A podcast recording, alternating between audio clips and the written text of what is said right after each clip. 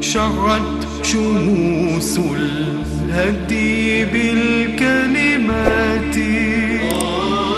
فأنارت الأفهام بالآيات. أعوذ بالله من الشيطان الرجيم. بسم الله الرحمن الرحيم. الحمد لله رب العالمين والصلاة والسلام على سيدنا ونبينا وحبيب قلوبنا وشفيع ذنوبنا أبي القاسم محمد وعلى آل بيته الطيبين الطاهرين. قال الله تعالى في محكم كتابه الكريم بسم الله الرحمن الرحيم. مما خطيئاتهم أغرقوا فأدخلوا نارا فلم يجدوا لهم من دون الله أنصارا. Wir haben in der letzten Lektion über die zweite Phase im neuen Dasein, im neuen Leben des Verstorbenen gesprochen, nämlich die Phase der Befragung durch die beiden Engel, sei es durch die Erscheinung Munkar und Nakir oder aber durch die Erscheinung Mubashir und Bashir. Wir haben gesagt, dass der Verstorbene, sobald er die seine eigenen Taten aufgeschrieben hat, unter Aufsicht des Engels, der ihn äh, betreut, der Engel Roman, dass dieses Buch dann versiegelt wird und dann die Befragung stattfindet. Und wir haben gesagt, die meisten Überlieferungen deuten eher darauf hin, dass es sich nicht um vier verschiedene Engel handelt, die zum Verstorbenen kommen, sondern um zwei Engel, die einmal in der Gestalt von Munkar und Nakir zu dem Ungläubigen, zu dem Sündigen kommen und einmal als Gestalt Mubashir und Bashir zu dem Gläubigen, zu dem Tugendhaften, zu den Freunden Gottes kommen. Und wir haben gesagt, sie befragen ihn bezüglich bestimmter Angelegenheiten. In erster Linie die Glaubensüberzeugungen und dann natürlich auch über die Taten. Aber diese Befragung ist nicht die Befragung, die am Tage des Gerichts stattfindet. Das ist eine Vorauswahl, eine Vorkategorisierung, könnte man sagen. Es wird gefragt, wer ist dein Herr, wer ist dein Prophet, wer ist dein Imam, was, ist deine Religion, was ist äh, dein Buch. Äh, man wird über das Gebet befragt und so weiter. Aber diese detaillierte Abrechnung mit dem Menschen, die erfolgt am Tage der Auferstehung. Deshalb, je nachdem, was der Mensch antwortet, und wir haben betont, dass diese Befragung keine Befragung ist, wie man sich das in dieser Welt vorstellt, eine Art mündliche Abfrage wie in einer Prüfung, sondern diese Befragung ist eine Befragung, wo das tiefste Innere des Menschen antwortet. Das heißt, wenn man gefragt wird, wer ist dein Herr, wer ist dein Gott, würde jeder von uns jetzt Allah sagen, ohne große Probleme. Aber im Grab wird jeder das antworten, was wirklich in seinem tiefsten Inneren ist, wenn er denn überhaupt antworten kann, wenn sich die Zunge nicht verknotet, wie es bei vielen der Fall sein wird. Das heißt, die tiefste innere Überzeugung wird antworten. Und je nachdem, wie der Verstorbene dann letztendlich antwortet, wird es dann so sein, dass entweder ein Tor zum Paradies für ihn aufgeschlagen wird oder aber ein Tor zum Höllenfeuer. Das heißt, wenn er eine Antwort nicht korrekt beantwortet oder seine Zunge sich verknotet oder er keine Antwort hat, wie die Überlieferungen sagen, wird er mit einem Schlag geschlagen, sodass sein Grab in Flammen aufgeht. Ansonsten zieht sich der Engel zurück und es öffnet sich eine Tür zum Paradies. Deshalb heißt es in, dem, in den Überlieferungen, das Grab ist entweder ein Garten von den Gärten des Paradieses oder eine Grube von den Gruben des Höllenfeuers. Ja, wir haben auch betont, dass nicht jeder dieser Befragung unterzogen wird. Das heißt, wir haben grob festgehalten, diese Befragung findet statt, aber manche Überlieferungen machen zum Beispiel deutlich, dass nur zwei Arten von Menschen befragt werden. Diejenigen, die stark gläubig sind und diejenigen, die extrem ungläubig sind. Dass nur diejenigen befragt werden und alle anderen haben so etwas wie einen ruhigen Schlaf bis zum Tage der Auferstehung. Eines der ersten Strafen oder eines der ersten Sachen, die dann im Grab passieren und eines der simpelsten und einfachsten Sachen, könnte man sagen, ist das Druck, Drücken oder der Druck des Grabes. Beispielsweise in einer Überlieferung fragt der fragende Imam Sadiq über den Druck des Grabes. Und der Imam a.s. suchte Zuflucht davor und sagte, dass nur die wenigsten dem Druck des Grabes entkommen werden. Wachdatul Qabr, wie es im Arabischen heißt. Deshalb, als Ruqayya beispielsweise die Tochter des, äh, oder die, die Ziehtochter des äh, Gesandten Gottes, sallallahu alaihi starb, hat der Prophet sallallahu alaihi geweint und Dua gemacht, dass Allah subhanahu wa ta'ala sie bewahrt vor dem Druck des Grabes. Das ist quasi etwas, was so ziemlich, könnte man, ja, könnte man sagen, so ziemlich fast jeder Mensch durchleben wird. Und das ist etwas, wo die Imam und die Überlieferung sagen, davon entkommen nur die wenigsten, diesen Druck, den man dann im Grabe spürt, ähm, auf den Menschen, auf den Verstorbenen. Und deswegen wollen wir heute speziell über die Bestrafung im Allgemeinen oder die Belohnung im Allgemeinen sprechen, aber auch speziell auf diesen Druck im Grab eingehen und was es damit auf sich hat. Zum einen, gibt es überhaupt diese Belohnung und Bestrafung im Grab? Ist das wirklich eine, eine anerkannte Theorie, Meinung, die, die überall ähm, oder die von jedem vertreten wird? Oder gibt es auch da vielleicht kleinere Meinungsunterschiede? Oder gibt es vielleicht Leute, die dies komplett sogar leugnen und sagen, es gibt gar keine Bestrafung oder Belohnung im Grab? Wenn der Mensch stirbt, schläft er und er wird am Tage des Gerichts wieder auferweckt. Das heißt, wir wollen auf diesen Punkt eingehen und einige Einwände dazu erörtern und dazu antworten. Zum anderen, was ist diese Wesensart der Belohnung oder Bestrafung im Grab? Wir haben ja darüber mal kurz gesprochen. Wenn wir über Belohnung, Bestrafung hier im Diesseits sprechen, kann jeder was darunter verstehen. Aber was ist diese Wesensart? Ist es wirklich eine materielle, eine materielle Belohnung, Bestrafung, die wir aber nicht wahrnehmen können? Oder ist es eine andere Art der Belohnung und Bestrafung? Drittens, welche Faktoren führen dazu, dass der Mensch im Grab diesem Druck des Grabes unterliegt? Welche Faktoren führen dazu? Und genauso, welche Faktoren können dazu führen, dass der Mensch diesem Druck des Grabes entgeht und speziell alle anderen Bestrafungen im Grab entgeht, sodass er wirklich eine ange einen angenehmen Aufenthalt im Barzach hat. Was gibt es für Taten? Was sagen die Überlieferungen dazu? Was wir jetzt machen können, um dieser äh, Befragung beziehungsweise diesem Druck oder die Bestrafung im Grab zu entgehen? Tatsächlich gibt es die Ansichten, dass äh, diese Grabeswelt, dass diese Belohnung und Bestrafung im Grab, dass dies eigentlich nicht wirklich existiert oder nichts Relevantes darstellt. Manch einer vertritt die Meinung oder die Glaubensüberzeugung, dass der Mensch, sobald er stirbt, in eine Art tiefen, ruhigen Schlaf verfällt und dann am Tage der Auferstehung wieder auferweckt wird und dort die große Abrechnung erfolgt.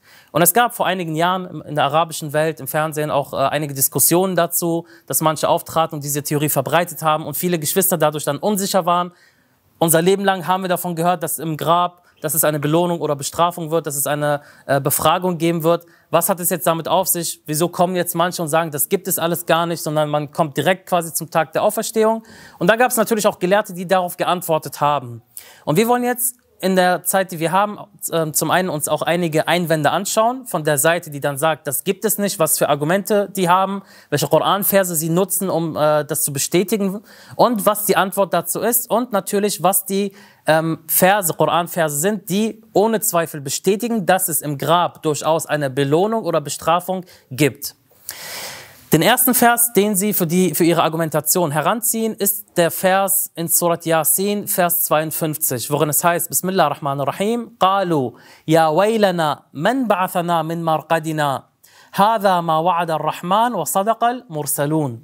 Das bedeutet so viel wie, sie sagen, oh wehe uns, wer hat uns von unserer Schlafstätte, also von unserem Marqad auferweckt? Das ist, was der Al-Abama versprochen hat und die Gesandten haben die Wahrheit gesagt. Die Befürworter der Theorie oder der Ansicht, dass es keine Belohnung oder Bestrafung in der Grabeswelt gibt, nutzen diesen Vers und sagen, das ist doch einer der Beweise dafür, wieso es keine Bestrafung in der Grabeswelt gibt. Warum? Weil hier sagen doch die Ungläubigen selber, wehe uns, wer hat uns von dieser Schlafstätte auferweckt? Wären sie in einer Bestrafung in der Grabeswelt, dann wären sie nicht verwundert, dass sie jetzt auferstanden sind.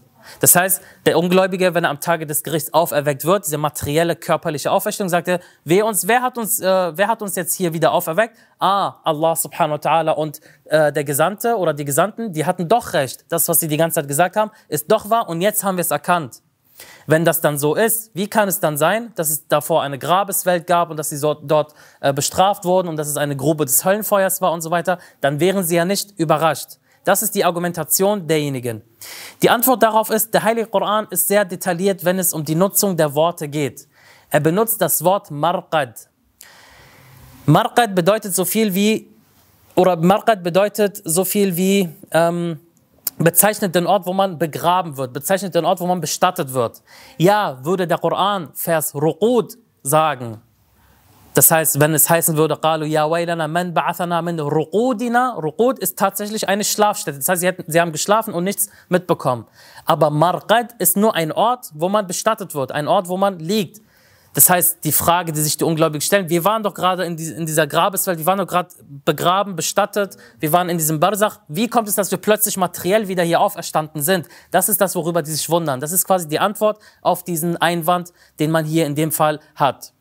Oder aber in Surat Rum, Vers 55, worin es heißt, Bismillah ar-Rahman ar-Rahim, وَيَوْمَ تَقُومُ السَّاعَةِ يقسم المجرمون ما لبثوا غير ساعة Das heißt, und am Tage, da sich die Stunde erhebt, schwö- schwören die Übeltäter, sie hätten nicht länger als eine Stunde verweilt.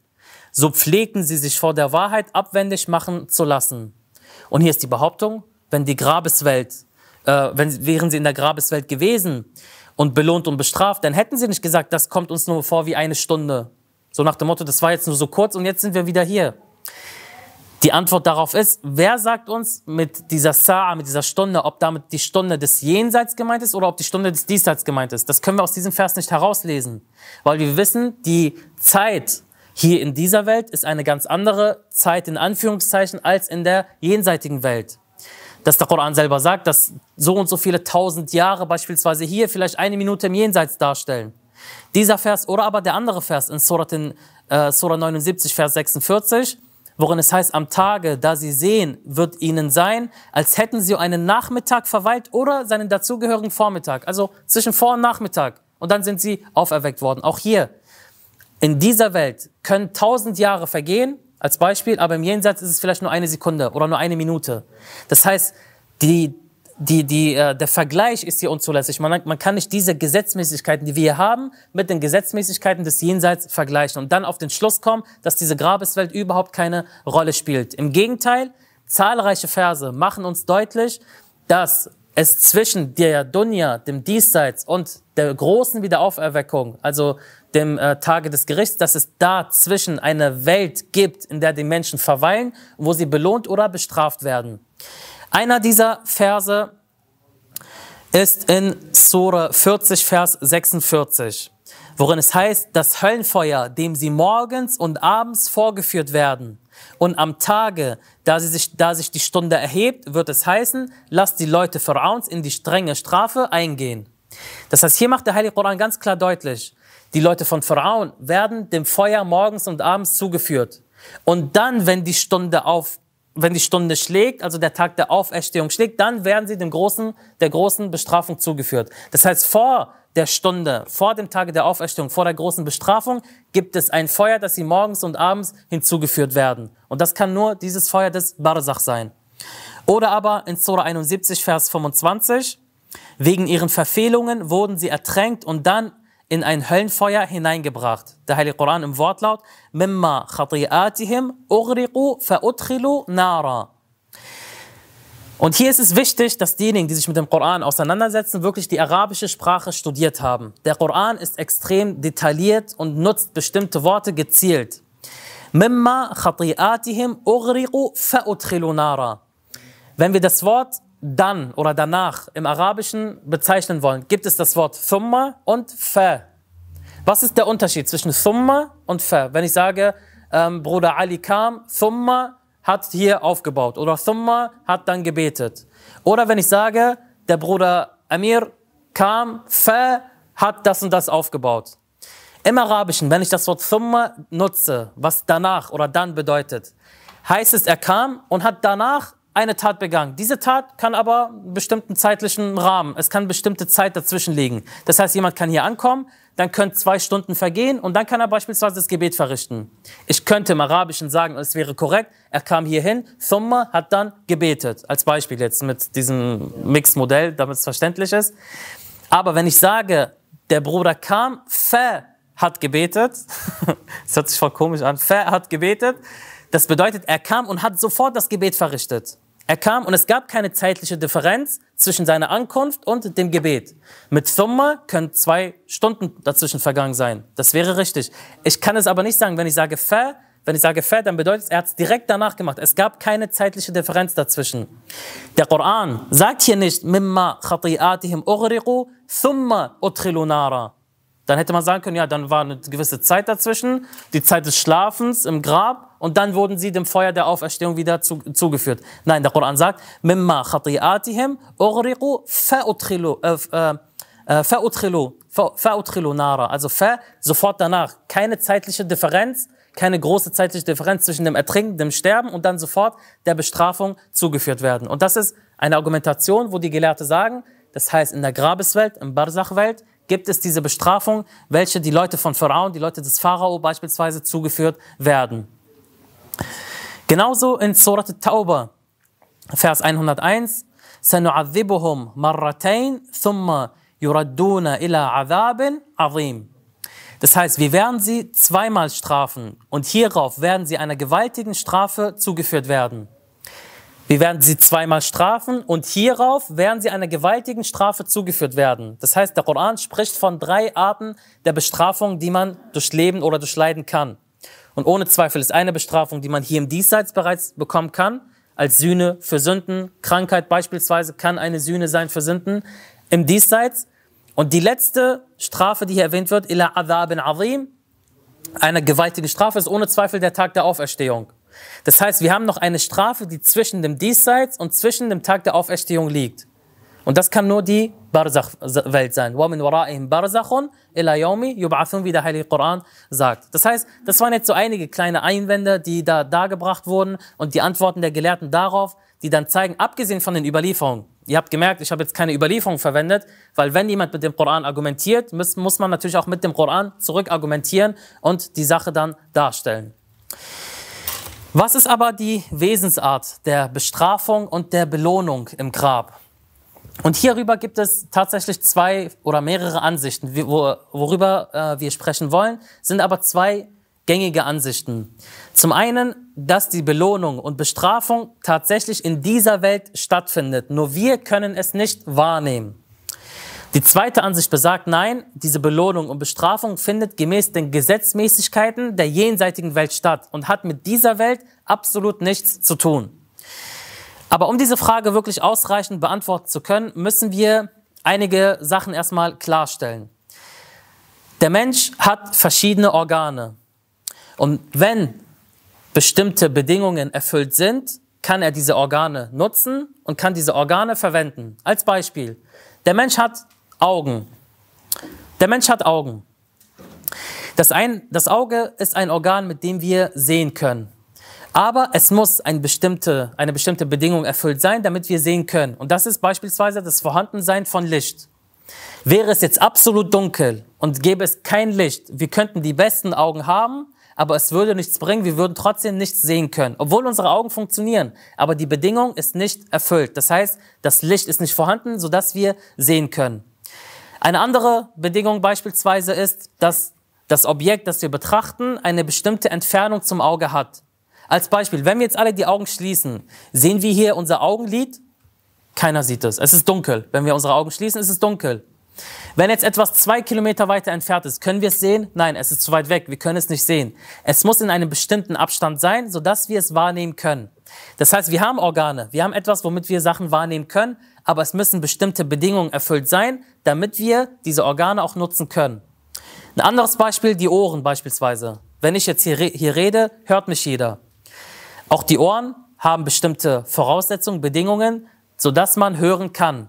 Beispiel, dass die Frequenzen in einer bestimmten, ja, in einer bestimmten Breite liegen müssen, zwischen 20 Hertz und 20 Kilohertz. In dieser Frequenz können wir Geräusche wahrnehmen. Alles, was da drunter ist, alles, was da drüber ist, können wir nicht wahrnehmen, obwohl unsere Ohren gesund sind. Beispielsweise Fledermäuse kommunizieren mit einer Frequenz mit, äh, ich glaube, maximal 140 Kilohertz. Delfine beispielsweise 150 Kilohertz. Das heißt, sie bewegen sich auf einer ganz anderen Frequenz, die wir mit unseren Ohren nicht wahrnehmen können, obwohl unsere Ohren funktionieren mit dem besten Beweis, wir können uns hier gegenseitig hören, wenn wir sprechen. Das heißt, es gibt Frequenzen, es gibt Schallwellen, es gibt Funkwellen, die hier überall sind, die wir aber nicht wahrnehmen können. Aber wenn ich mein Smartphone zücke, dann kann ich telefonieren. Dann kann ich diese Funkwellen wahrnehmen. Ich kann hier mein Tablet damit beispielsweise, ich kann die Funkwellen damit wahrnehmen. Ich kann sehen, dass ich beispielsweise Netz habe, aber ich kann sie weder mit meinem Auge sehen noch mit meinem Ohr ähm, hören. Das heißt, der Mensch hat Organe, es müssen aber bestimmte Bedingungen erfüllt sein, damit diese Organe auch funktionieren können.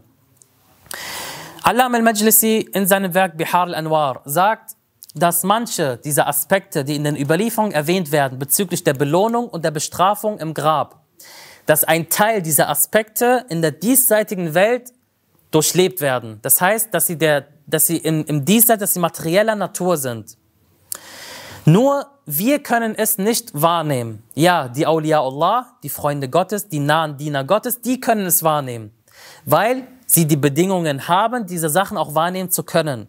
Das heißt, für Imam Amir al-Mu'minin beispielsweise sieht er die Verstorbenen als Beispiel oder der Gesandte Gottes oder den Druck des Grabes oder die Belohnung, sieht er so, wie wir jetzt uns hier gegenseitig sehen.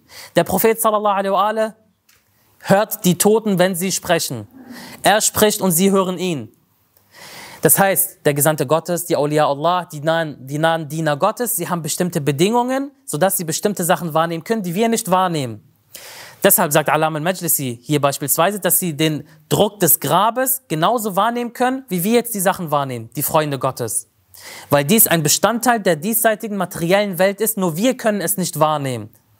Er sagt dazu, und das Leben kehrt zu ihm, also dem Körper des Verstorbenen, zum Grabe zurück. Entweder vollständig oder nur bis zu einem Teil seines Körpers, bis zur Hüfte. So wie es in manchen Berichten überliefert wird. Er wird nach seinen Glaubensüberzeugungen und Taten befragt werden und er wird gemäß dessen belohnt oder bestraft. Manche Körper werden vom Grab gedrückt werden. Die Befragung und das Drücken erfolgt am materiellen Körper. Das heißt, er sagt hier in dem Fall, seine Ansicht ist, dass diese Befragung und diese Bestrafung, die Belohnung tatsächlich an diesem materiellen Körper erfolgt. Nur wir können es nicht wahrnehmen. Das heißt, die Seele kehrt zum Körper zurück. Der Körper wird befragt. Das, was, das, wo, wo der Mensch die Sünden begangen hat, das, wo der Mensch die Verfehlungen gemacht hat, dieser Körper wird befragt werden. Und dieser Körper wird belohnt oder bestraft werden, bis zu einem bestimmten Grad. Aber wir, keiner von uns kann es wahrnehmen. Keiner von uns hat jemals gesehen, dass ein Grab plötzlich ein Feuer auf, aufgelodert ist oder dass es plötzlich ein äh, wohlriechender Duft kam. Wir können es nicht wahrnehmen.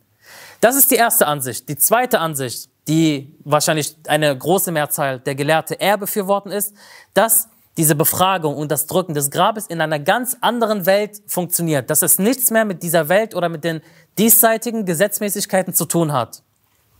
Dass man sagt, dass alles, was mit der Befragung und dem Druck und der Belohnung und die Bestrafung im Grab, alles in einer anderen Welt funktioniert, alles in einer anderen Welt stattfindet. Das heißt, alles, was nicht in dieser Welt ist, ist in der anderen Welt. Und alles, was in der anderen Welt ist, kann nicht in dieser Welt gesehen werden. Als Beispiel der Schlafende. Ihr habt das alles schon mal beobachtet, jemand schläft. Manchmal merkt ihr, der Schlafende, er ist unruhig, er redet, er schreit, er schwitzt, er, er, er, er wacht auf und hat Angstzustände. Du denkst dir, der Schlafende schläft, was ist passiert? Aber der Schlafende, wie wir wissen, wie die Überlieferung sagen, seine Seele tritt aus dem Körper aus. Es ist möglich, dass der Schlafende beispielsweise bestimmte Sachen wahrnimmt, bestimmte Sachen sieht, bestimmte Sachen hört, die wir nicht wahrnehmen können. Und deswegen schwitzt er, hat Angst oder aber andersrum spürt be bestimmte Freude, es geht ihm gut, er ist glücklich, er lacht, er lächelt. Das heißt, die Seele nimmt hier die Sachen wahr. Das heißt, diese Befragung und so weiter kehrt auf eine bestimmte Sache zurück und das ist das innere Ich. Die Wahrheit und der Kern des Menschen wird befragt. Die Wahrheit und der Kern des Menschen ist das, was die Sachen wahrnimmt. Als Beispiel, wenn ich sage meine Hand, wenn ich sage meine Hand, von welchem Ich rede ich hier? Von, von, von welchem Ich schrei oder welchem Ich schreibe ich diese Hand zu? Welchem Ich schreibe ich diese Füße zu? Welchem Ich schreibe ich beispielsweise mein Gesicht zu oder meinen Körper zu? Was ist dieses Ich, was ich als Ich nutze, was ich als ich verwende. Als Beispiel, ihr habt alle sicherlich schon mal alte Fotos von euch gesehen. Fotos, die 10, 20, 30 Jahre ähm, her sind. Wenn ihr euch diese Bilder anschaut, dann seht ihr, ihr sah früher ganz anders aus.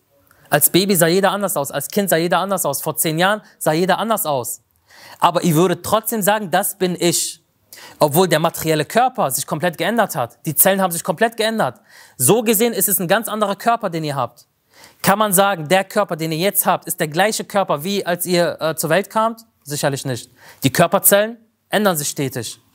Das heißt, dieses, aber ich würde trotzdem sagen, das bin ich. Das bin ich als Baby, das bin ich als Fünfjähriger, das bin ich als Zehnjähriger, das bin ich jetzt. Und irgendwann, inshallah habt ihr alle ein langes Leben, irgendwann sitzt man da und hat graue Haare und Falten, guckt in den Spiegel und sagt trotzdem, das bin ich. Dieses Ich, was ist dieses Ich? Das ist diese Seele, die ewig leben wird. Das ist diese Seele, die ewig beständig wird. Dieser Körper, dieses Gefäß, was wir haben, der ändert sich. Der ändert sich sogar jetzt in diesem Leben. Und das merken wir vom Baby über Kind, über Jugendliche, über Erwachsener bis hin zum alten Greis. Der ändert sich. Aber trotzdem werden wir immer sagen, ich, ich, ich.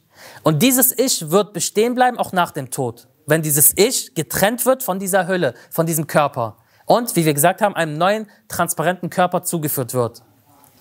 Das heißt, wir haben also dieses Ich, dieser Kern, das ist das, was diese Befragung durchmacht, was diese Belohnung durchmacht, was diese Bestrafung durchmacht. Das ist der Kern eines jeden einzelnen Menschen. Dieses Ich, was wir als Ich bezeichnen.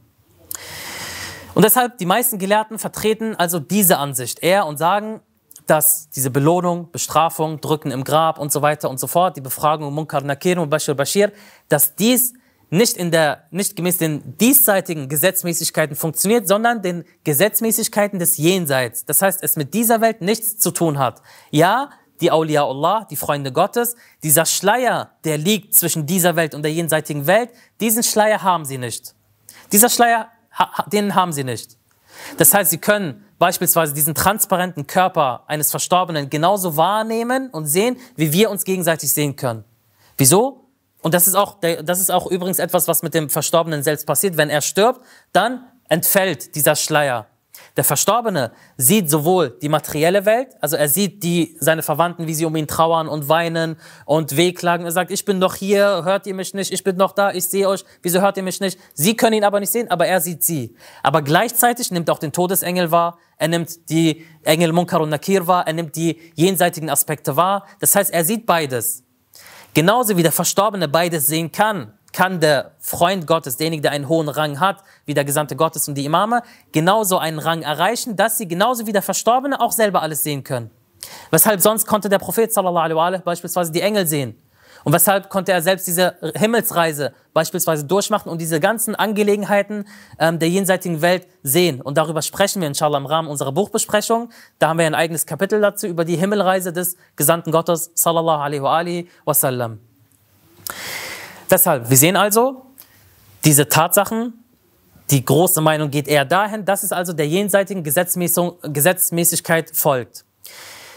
Welche Faktoren führen aber dazu, dass der Verstorbene im Grab gedrückt wird, dieses Drücken des Grabes? Was führt dazu, dass ein Mensch dieses Drücken des Grabes durchmachen muss?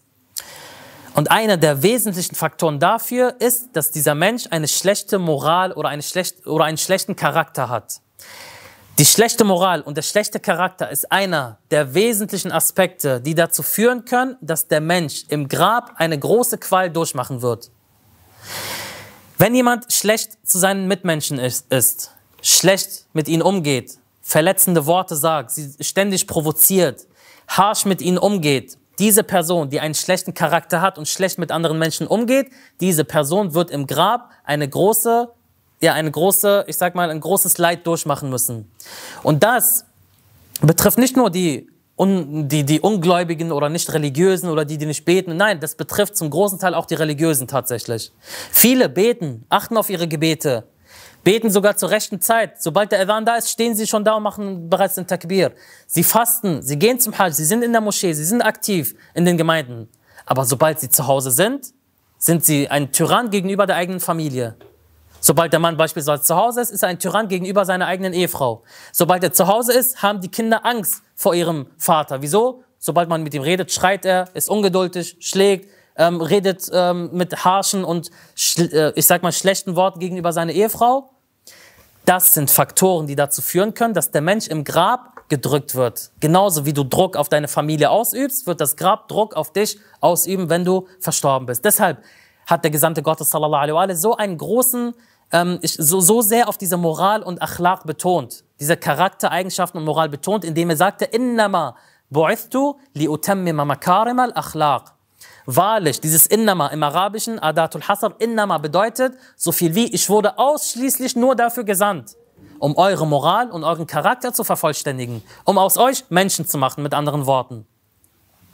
Jetzt mag manch einer fragen, was ist mit Gebet, was ist mit Fasten? Alles führt zu Achlaq, zu Moral zurück zur Charakter zurück. Ist es nicht eine gute Charaktereigenschaft, dass wenn mir jemand etwas gibt, ich Danke sage? Allah subhanahu wa ta'ala gibt mir dies alles. Ich bete, um Danke zu sagen. Als Beispiel jetzt nur. Alles führt auf Achlaq zurück. Alles führt auf Charaktereigenschaften zurück. Das heißt, die Person, die schlecht mit dem Menschen umgeht, die schlecht zu der eigenen Familie ist, die einen harschen Umgangston zu der eigenen Familie hat, zu der eigenen Ehefrau hat, diese Person wird im Grab gedrückt werden und wird großes Leid durchmachen. Aber nicht nur im Grab, auch im Diesseits wird diese Person oder bestraft sich diese Person selber letztendlich. Und es gibt auch eine schöne Aussage von Imam Amir al-Mu'minin, salam, der sagte sinngemäß, derjenige, der eine schlechte Moral hat, der foltert sich in erster Linie selber. Wir alle kennen vielleicht diese eine Person, die einfach immer schlecht drauf ist, immer schlechte Laune hat, immer pessimistisch ist, immer irgendwie schlechte Sprüche ab ablässt, immer irgendwie jemanden provozieren muss, immer irgendwie jemanden provo provozieren muss. Er kann nicht einfach mal nett sein, einfach mal lieb sein.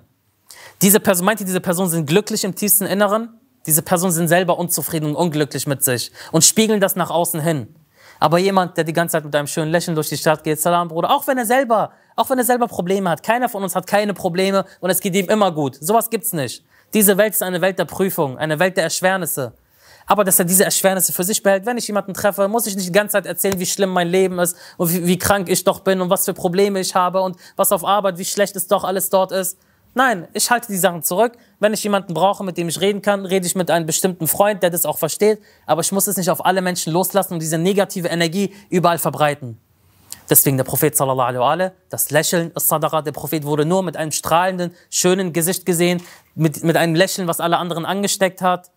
Und genauso beispielsweise Sheikh Dr. Muhammadi rahmatullahi ta'ala alayh. Viele Jugendliche, als wir damals die Programme hatten, viele Jugendliche haben gesagt, allein sein Lächeln hat uns schon glücklich gemacht. Allein wenn wir zur Moschee kamen und er saß da und hat gelächelt, er saß da, er hat noch, noch kein Wort gesagt. Er saß da und hat gelächelt, du schaust dir die Jugendlichen an, alle waren so Wärme im Herzen. Das kann ein Lächeln auslösen, ohne irgendein Wort zu sagen. Und damit tust du auch deinen Mitmenschen gut. Wir sollten also lernen, diese Charaktereigenschaften, die wir haben, dass wir immer ständig auf Konfrontation aus sind, die mal zur, zur Seite zu schieben.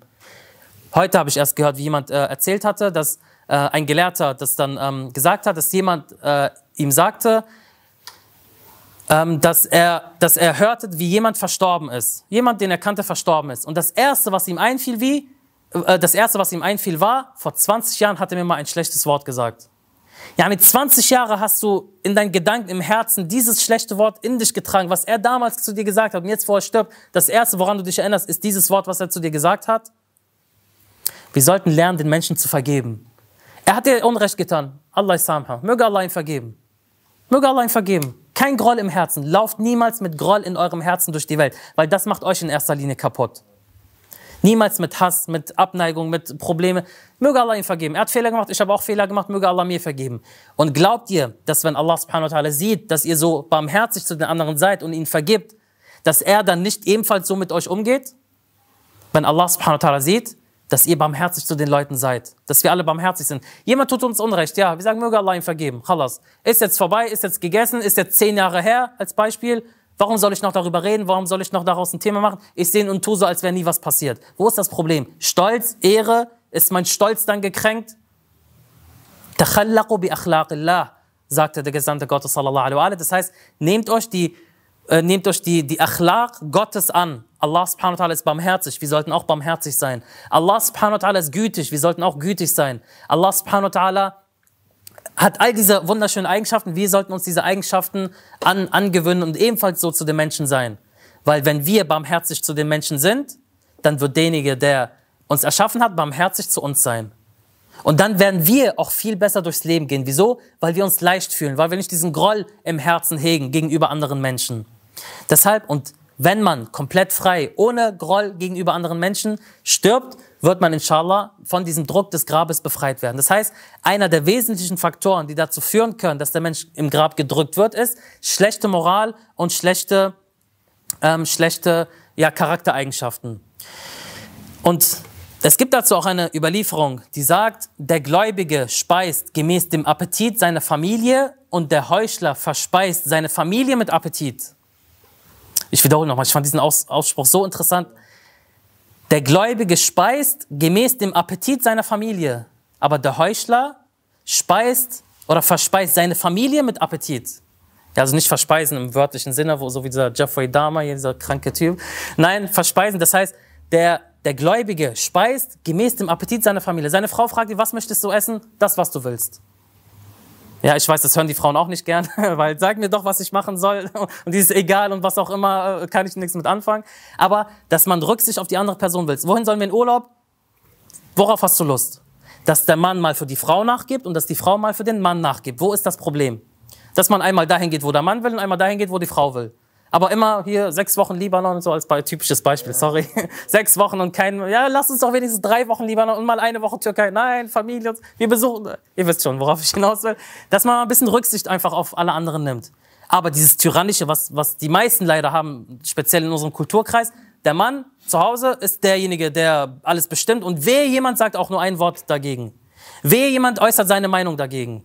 Deswegen, die Überlieferung besagt, der Gläubige speist gemäß dem Appetit seiner Familie. Das, was die Familie möchte, er fügt sich dem. Er ist angenehm. Er ist jemand, der mitmacht. Aber was macht der Heuchler? Er verspeist seine Familie mit Appetit. Es macht ihm Spaß. Du kommst nach Hause, dein Sohn will irgendwas, geh nach Hause, sonst äh, geht in dein Zimmer, sonst dies und jenes. Deine Frau sagt irgendwas, ja, wie kannst du es wagen, mir zu widersprechen und so weiter. Und er hat innerlich sogar Spaß daran. Und das sind meistens leider tatsächlich auch jene, die draußen vor anderen wie eine Maus sind, und in der Familie gegenüber der Frau plötzlich kommt der Löwe raus. Das ist leider Realität bei vielen. Das sind die Eigenschaften eines Heuchlers. Derjenige, der seine Familie in erster Linie angreift, der schlecht mit seiner Familie ist, der auch nur aus Spaß Worte sagt, die den Ehepartner verletzen können. Und das ist immer etwas, was ich betone. In einer Beziehung, eine Ehe sollte niemals etwas, so etwas wie Beleidigung oder verletzende Worte als Spaß durchgehen oder als etwas Normales darstellen, weil das kann dazu führen, dass dieser Respekt und dieses Fundament zerbröselt. Das ist ein sehr, sehr wichtiger Punkt, weil wir dürfen niemals in einer Ehe es so weit dazu bringen, dass es normal wird oder Spaß wird, in Anführungszeichen, obwohl es kein Spaß ist, jemanden zu verletzen, jemanden irgendwie ein Wort zu sagen, der, der, ihn, der, der ihn kränken könnte oder sie kränken könnte, weil das kann dazu führen, dass unser Standard, dass unsere Messlatte immer höher gesetzt wird. Und irgendwann im Streit beleidigen wir uns dann noch schlimmer. Das, deswegen, diese Punkte, dieser Umgangston mit dem Ehepartner, der kann dazu führen, dass der Verstorbene im Grab gedrückt wird, beziehungsweise eine Strafe äh, zugeführt, zugeführt wird. Deshalb müssen, müssen wir wirklich dankbar sein, dass manche Personen nicht so viel Macht haben. Manche Personen haben eine tyrannische Seele und hätten sie ein bisschen Macht in der Hand, sie würden diese ganze Welt zerstören. Manche haben eine kranke Seele und bekommen Macht und dann sehen wir, was sie mit dieser Welt angerichtet haben. Saddam beispielsweise. Was er alles mit dieser Welt gemacht hat, wie viele Menschen er ins Unglück gestürzt hat. Hitler beispielsweise. Wie viele Menschen er ins Unglück gestürzt hat, weil diese Menschen eine kranke Seele haben, ihr Ego nicht äh, kontrollieren können und plötzlich Macht haben, machen können. Wir können von Glück reden, dass viele von uns, die ebenfalls so eine tyrannische Seele haben, aber keine Macht haben und das dann nur auf, auf, die, arme, auf die armen Kinder rauslassen, auf die arme Ehefrau, aber draußen dann nichts zu melden haben. Deshalb also sollten wir darauf aufpassen, dass Achlaq bedeutet, dass wir unsere Mitmenschen nicht verletzen, dass wir nicht einmal einen Blick oder eine Tat oder sonst irgendwas machen, was einen Mitmenschen verletzen könnte. Welche Faktoren führen, oder noch, ein, noch eine Sache. Sa'ad war einer der Gefährten des Gesandten Gottes Muhammad und einer der auserkorenen Gefährten. Sa'ad war ein Gefährte, über den, über den der Prophet sallallahu alaihi sagte, er gehört zu den auserkorenen Dienern Gottes. Und das sagt der Prophet nicht einfach so. Der Prophet übertreibt nicht in seinen Reden, in seinen Worten, so wie wir, wow, er ist der Beste, den ich je gesehen habe. Der Prophet übertreibt nicht in seinen Worten. Er sagt über Sa'ad, er gehört zu den auserkorenen Dienern Gottes. Als er verstarb, sagen manche Überlieferungen, dass über 70.000 Engel seinen Leichnam begleitet haben. Der Prophet sallallahu alaihi ist barfuß gelaufen neben seinem Leichnam und hat äh, seinen, seinen Sarg quasi einmal von der rechten, einmal von der linken Seite genommen, so als würde er sagen, ich bin der Eigentümer dieser, dieser Tragödie, die passiert ist. Dass Sa'ad verstorben ist, einer meiner liebsten Gefährten. Und als man ihn fragte, o Gesandter Gottes, wieso hast du einmal hier angefasst, einmal hier, einmal hier? Er sagte, ich habe meine Hand in, in die Hand von Jibrail gelegt und das getragen, was er getragen hat. So einen Rang hat Sa'ad. Der Prophet sallallahu alaihi als er ihn bestattet hat, er selber war es, der ihn in, ins Grab gelegt hat und er selber war es, der Erde über ihn geschüttet hat. Und als seine Mutter dies sah, sagte sie, frohe Botschaft, O dir, O Sa'ad, dir gebührt das Paradies. Und der Prophet sallallahu alaihi sagte, halte ein. Moment mal, wie kommst du darauf, das so zu sagen? O Gesandter Gottes, du hast das und das und das gemacht? Er sagte, ja, aber Sa'ad hat ein, eine Erschwernis ereilt. Es ist das Drücken des Grabes. Und später fragte man den Gesandten Gottes, sallallahu alaihi wa o Gesandter Gottes, Sa'ad, der mit, von den Engeln begleitet wurde und über den du das und das gesagt hast, nicht mal er wurde von den Drücken des Grabes befreit. Er sagte, ja, wegen einer Sache. Es gab, und jetzt schaut, wie der Prophet das, das äh, gesagt hat, es gab in seinem Umgangston mit seiner Familie einen etwas harschen Ton. Mit seiner Familie. Er war nicht schlecht zu seiner Familie. Er war nicht schlecht. Es gab im Umgang mit seiner Familie einen etwas härteren Ton. Er hat mit seiner Familie etwas härter gesprochen. Das führt dazu, dass er jetzt im Grab gedrückt wird. Salatul Layl hat seinen Platz. Er wird dafür belohnt. Seine Gebete, sein Pflichtfasten, alles, was er gemacht hat, das hat seinen Platz, aber auch das hat seinen Platz. Das Gute wirst du sehen, aber auch das Schlechte wirst du sehen. Du wirst von nichts entkommen können. Deshalb müssen wir darauf achten und schauen, welche Faktoren können denn dazu führen, dass wir davon befreit werden, von dieser Befragung befreit, vom Grab, äh, von, von der Bestrafung im Grab, vom Drücken des Grabes. Einer der wesentlichen Faktoren ist Salatul Layl, was man immer wieder betonen kann. Salatul Layl, Salatul Layl, Salatul Layl. Imam Rida a.s. sagte, ich lege euch Salatul Layl ans Herz. Kein Diener steht im letzten Teil der Nacht auf und verrichtet acht Rak'at Salatul Layl und zwei Rak'at Salatul Shafa' und eine Rak'at Salatul Witr und er bittet Allah im Qunut 70 Mal um Vergebung, außer dass er von der Bestrafung des Grabes und dem Feuer verschont wird und sein Leben wird verlängert und sein Unterhalt wird versorgt. Einer der Faktoren, die dazu führen können, dass man Erfolg hat in der Barzach-Welt, ist das regelmäßige Rezitieren von oder das Verrichten von Salatul Layl. Nur der Anfang ist schwer. Sobald man sich daran gewöhnt hat, ist es nicht schwer, glaubt mir. Seht es für euch so als Pflicht an, wie die täglichen Ritualpflichtgebete. Sagt, es gibt nicht nur fünf Pflichtgebete, es gibt sechs Pflichtgebete. Fertig. Und halt, handelt dementsprechend. Sobald man sich daran gewöhnt hat und das regelmäßig rezitiert, fällt es einem auch nicht mehr schwer. Aber Salatul Layl ist einer der Faktoren, die dazu führen können, dass man davon befreit wird. Oder aber, wie wir gesagt haben, die gute Moral oder das regelmäßige Rezitieren von Surat al-Mulk beispielsweise. Da gibt es Überlieferungen, dass diejenigen, die regelmäßig Surat al-Mulk rezitieren, ebenfalls davon befreit werden. Oder aber, was wir als Lebende für die Toten machen können, in ihrem Namen zu spenden, das erleichtert ihnen ebenfalls die Anwesenheit im Grab beziehungsweise die Bestrafung oder das Drücken im Grab. Weil wir müssen uns eine Sache vor Augen halten, und das sage ich jetzt zum Abschluss, wie die Überlieferungen auch deutlich machen. Wir müssen dafür sorgen, oder wie die Überlieferungen sagen, wir müssen dafür sorgen, dass wir die Barzach-Welt überstehen und die andere Welt, das Jenseit, die jenseitige Welt, die Auferstehung, da wird, da wird inshallah die Fürsprache uns zuteil werden. Das heißt, die Ahlbayt, als hätten sie gesagt, kümmert euch um die Barzach-Welt, da können wir nicht viel machen für euch, am Tage der Auferstehung werden wir vielleicht einiges für euch machen können oder werden wir einiges für euch machen können.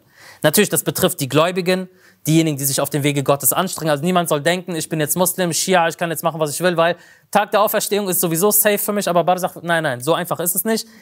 Streng dich an, tu, was du tun kannst, mach das Beste daraus, mit bestem Wissen und Gewissen handeln. Ja, kein Mensch ist unfehlbar, wir werden unsere Sünden haben, wir werden unsere Last tragen, die werden wir in der Barzach-Welt ausbüßen, sodass wir inshallah gereinigt auferweckt werden und dann die Fürsprache von Muhammad wa al-Muhammad inshallah eintrifft und dann die Gläubigen ins Paradies eingehen können. Ja, diejenigen, die so viel Sünden und Probleme haben, dass nicht mal die Barzach-Welt ausreicht, da wird es am Tage der Auferstehung schwierig sein.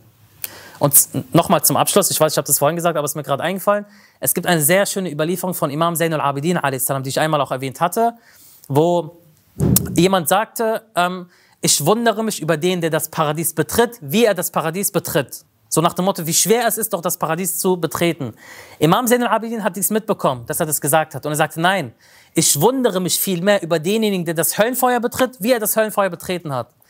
Na, mit anderen Worten, wie schlecht musst du sein, um das Höllenfeuer am Tage der Auferstehung zu betreten? Es gibt äh, die Möglichkeit der Buße. Gott hat dir die Möglichkeit gegeben, hier um Vergebung zu bitten. Er hat dir gesagt, äh, äh, äh beispielsweise, ähm, Laylatul Qadr, wenn du das und das rezitierst, vergebe ich dir die Sünden. Er, er, hat dir in dieser Welt so viele Möglichkeiten gegeben. Er hat dir in der Barzach-Welt Möglichkeiten gegeben, dass deine Sünden gebüßt werden, sodass du auferweckt wirst und dann gereinigt ins Paradies gehst.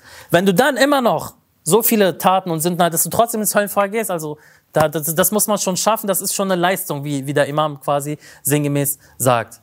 Möge Allah subhanahu wa ta'ala uns davor bewahren und uns zu denjenigen machen, deren Sünden inshallah vergeben werden in dieser Welt. Und wenn es in dieser Welt nicht ausreicht, dann in der Trunkenheit des Todes. Und wenn es in der Trunkenheit des Todes nicht ausreicht, dann bei der Entnahme der Seele. Und wenn es bei der Entnahme der Seele nicht ausreicht, dann inshallah in der Barzach-Welt, sodass wir alle inshallah spätestens am Tage der Auferstehung gereinigt, wieder auferweckt werden und dann ins Paradies eingehen. وآخر دعوانا أن الحمد لله رب العالمين وصلى الله على محمد وآل بيته الطيبين الطاهرين. بالكلمات فأنا